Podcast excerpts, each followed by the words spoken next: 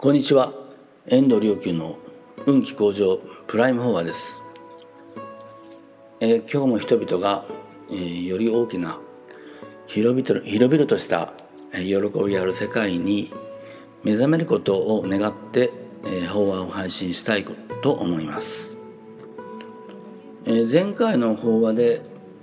えー、お話ししたのは、えー、人間界は実はないんじゃないかっていうような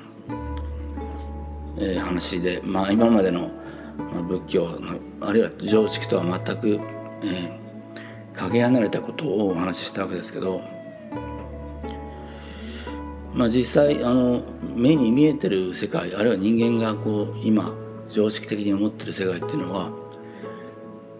まあ、量子力学的にも全くこう実際の世界というのは違うもんだということをが、まあ、だんだん証明されてきたりして。まあそれも人間界の範囲内といえばそれまでなんですけど。でも実際にはその,、えー、この人間の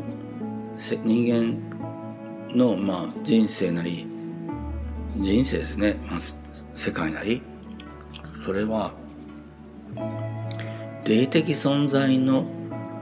影響っていうのが、まあ、ものすごくこう大きいのでまあこれはきあの前回お話したことの中の一部にそれがありましたけどもうちょっとそこを、えーうん、言うならばまあ例えば、まあ、地球上にこれまで生きてきた人間の中で救われない例っていうのはどれほど、まあ、存在するとかそういった救われない霊たちの影響もあればそれから、まあ、カルマがこう、えー独立してしまった一見人格的なまあ独立してしまったような魔という存在もあればそれからなんとね、えー、守護天使書伝前身まあ菩薩様っていう目に見えないそういった聖なる方々のもあればもうそういったあの方々の影響がもうなんか僕半々で当分に二元界と霊界を見ようなんて言ってたことは言ってたんですけどまあそういうふうに見るのが健康的だとは思いますが実際はもうはるかに影響っていうのはもっと大きいんじゃないかなというふうに、えー、思います。というのはねやっぱりこうあのいろんなことをやっていてもう天の助けってのが非常に大きいんですよね。もう全くこう思いがけないようなもうあのネガティブな出来事があって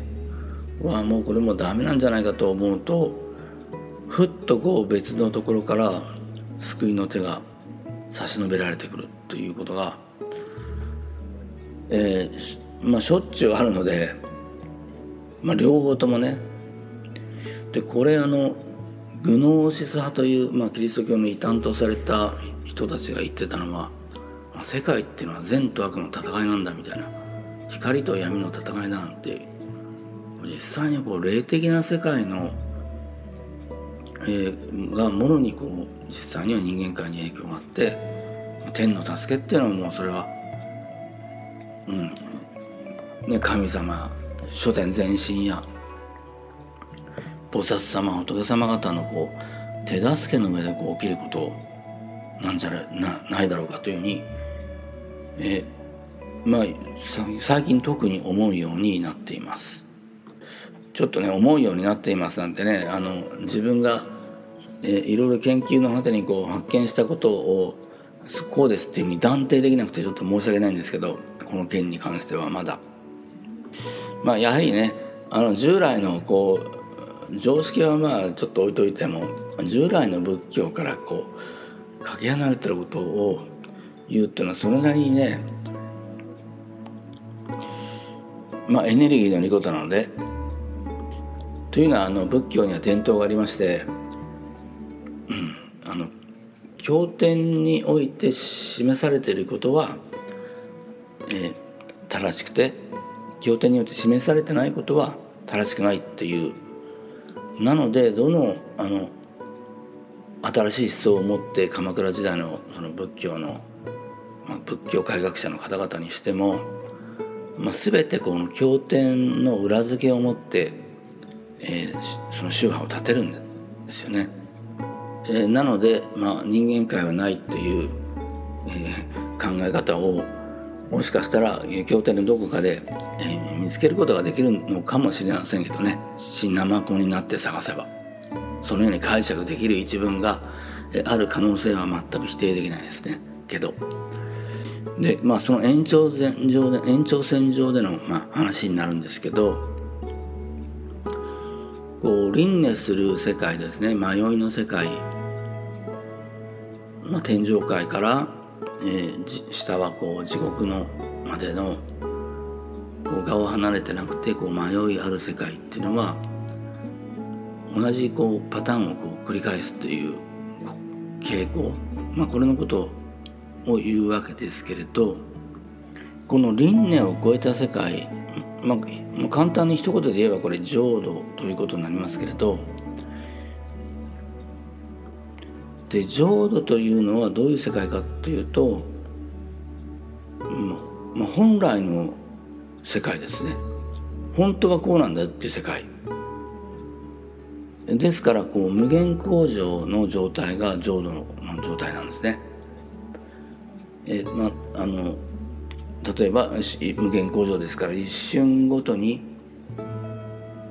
え平和なり喜びなり豊かさなり幸福感なりが一瞬ごとにこうずっとこう増え続ける状態続けていく状態。で人間界だとこれはもう相対の世界ですのでその前がマイナスでプラスになるっていうものしかないのでそのプラスマイナスを超えた絶対的なこう幸福とかそういうものをがなかなかイメージできない。でだかけど浄土というのはそういうところですしてなおかつ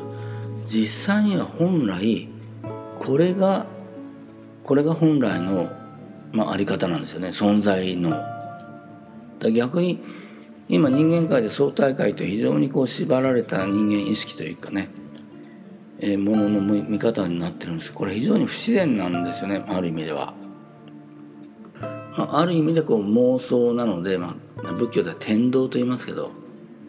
思い込みに過ぎないので、まあ、もう本当にまあ、みんながこうその妄想にかかってるもんだから、まあ、一応正常となってるだけに過ぎないので、まあ、だからあの仏の教えを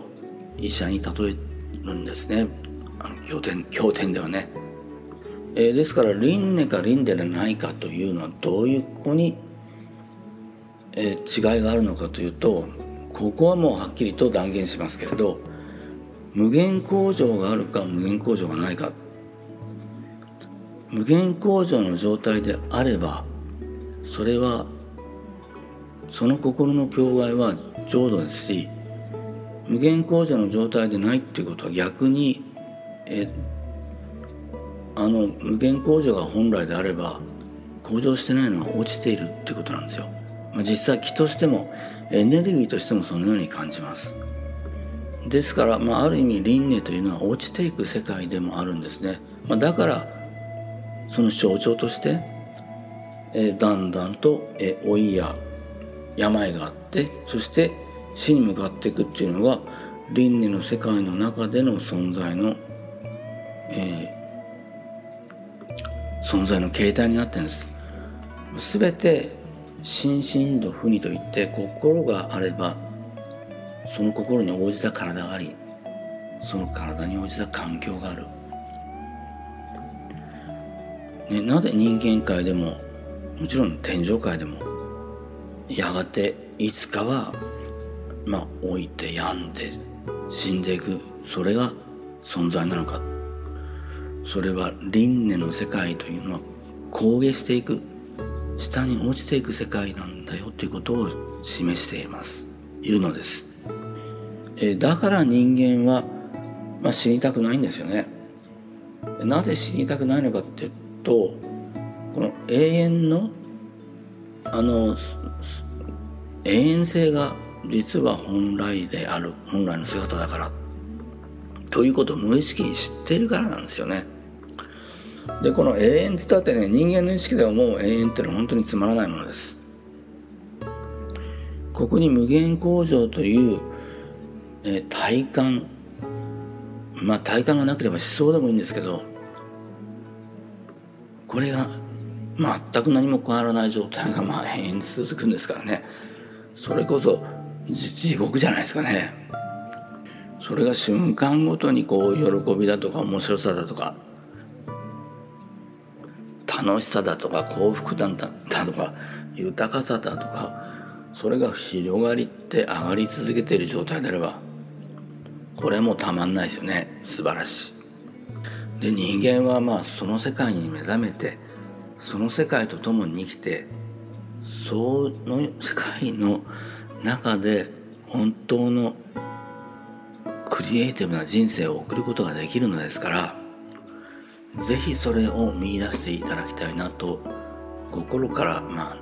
えー、願っています。道元禅師の言葉でね、うん、座禅は修行にあらず、